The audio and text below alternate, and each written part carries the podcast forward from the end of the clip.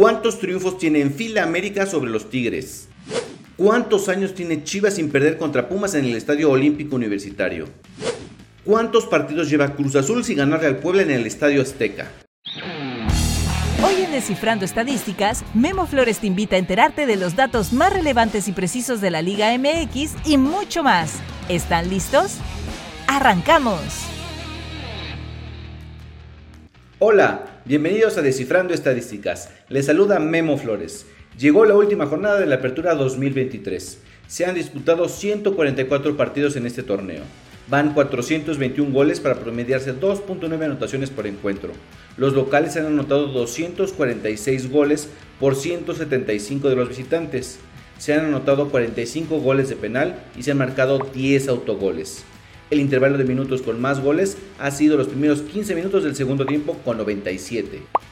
De los 144 partidos disputados han ganado 69 partidos los locales, 42 los visitantes y se han dado 33 empates. El marcador que más ha repetido es el 1-1 en 24 duelos y en segundo lugar está el 2-1 con 21. Han habido 47 expulsiones. América es líder del torneo con 39 puntos. Harold Preciado de Santos es líder de goleo con 11 tantos. El partido con más goles fue el de la jornada pasada que Pueblo venció 5-4 a León. El viernes 10 de noviembre se disputarán dos partidos a las 7 de la noche. El primero será entre Atlas y Necaxa. Será un choque entre los peores equipos del torneo. Los zorros tienen 16 puntos y ocupan el lugar 17, mientras que los rayos han sumado solo 14 puntos y son los sotaneros del torneo. Atlas llega con 3 derrotas en fila, 6 descalabros y un empate en sus últimos 7 juegos de liga, y además tiene la segunda peor ofensiva del torneo, con apenas 14 goles anotados en 16 juegos. Solo 6 jugadores han anotado, siendo Jordi Caicedo el que más con 5 anotaciones. La buena noticia para los rojinegros es que tiene 5 triunfos en fila cuando enfrentan al Necaxa mientras que los Rayos son los que menos han ganado en el torneo con solo 3 victorias. Y el segundo será Mazatlán cuando reciba a Toluca.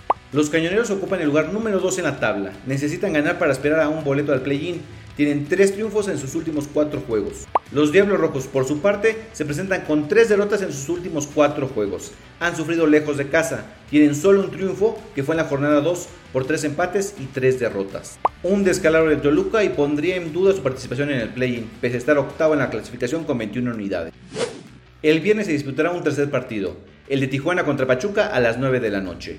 Los Cholos llegan con 5 victorias al hielo como local, pero con 3 puntos menos que perdió con Puebla que había ganado en la mesa. Es el segundo mejor anfitrión del torneo, solo lo supera el América. Ocupan el décimo lugar en la tabla con 20 puntos.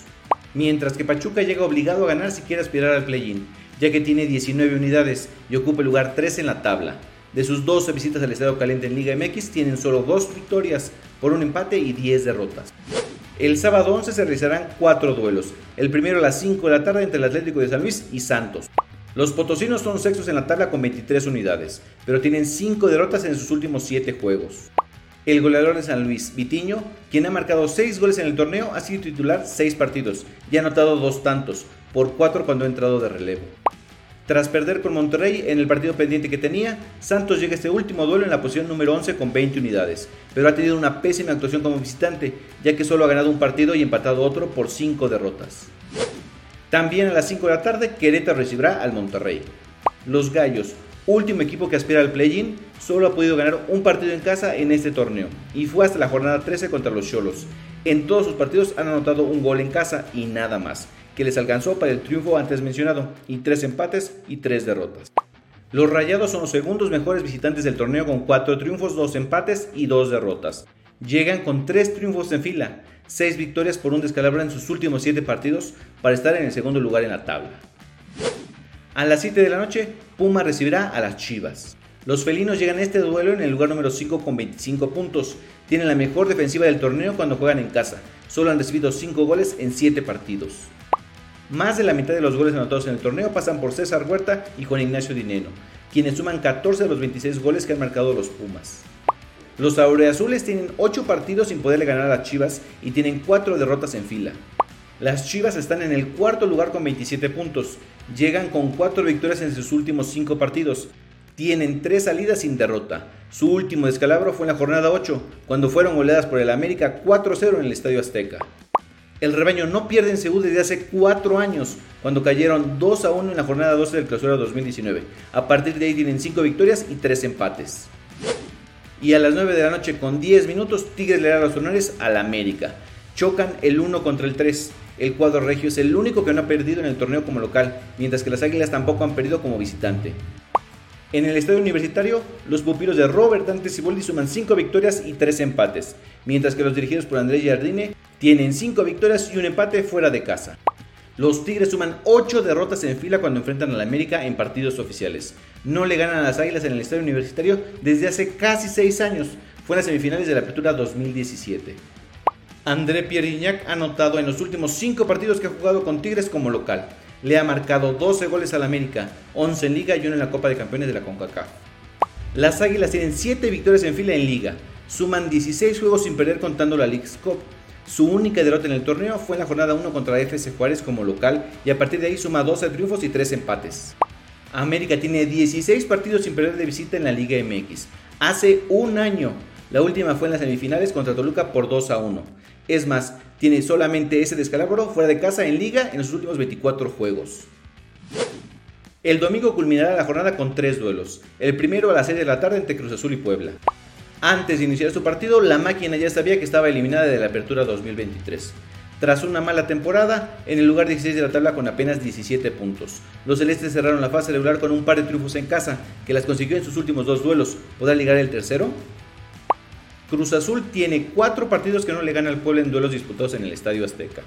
La última fue en la jornada 1 de la Apertura 2018, hace 5 años. Es más, de los últimos 10 duelos entre ambos se han dado 6 empates, 5 han sido 1-1 y el otro fue 2-2, por 2 victorias por bando. Mientras que la franja, con 22 puntos, ya con los 3 que recuperó tras ir al TAS, espera el líder del play-in con una victoria. Pese a las altas y bajas en el torneo, la buena es que ha tenido mejores números como visitante, con 3 triunfos, 3 empates y solo 2 derrotas. Suma 5 juegos sin perder fuera de casa. El goleador del Puebla, Guillermo Martínez, ha marcado 7 anotaciones en sus últimos 6 juegos. Y León recibirá a las 8 de la noche a FC Juárez. Los Esmeraldas deben sumar sí o sí si quieren estar en el play-in, pero tienen 4 partidos sin ganar y 5 juegos en fila anotando un solo gol como local. Es más, 3 partidos han terminado 1-1 y 2 los ganó 1-0. En los últimos 7 partidos disputados entre estos dos equipos, en León se han alternado victorias y la última la ganó León. ¿Ganará ahora FC Juárez? Los Bravos tienen la peor defensiva del torneo con 32 tantos recibidos y junto al Querétaro son los peores como visitantes con 20 goles recibidos cada uno. Así llegamos al final de esta emisión de Descifrando Estadísticas. Muchas gracias por acompañarme. Soy Memo Flores. No olvides seguirme en mis redes sociales. En X, Instagram y YouTube me encuentras como Memo-Flores, en TikTok como Memo.flo y en Facebook como Memo Flores.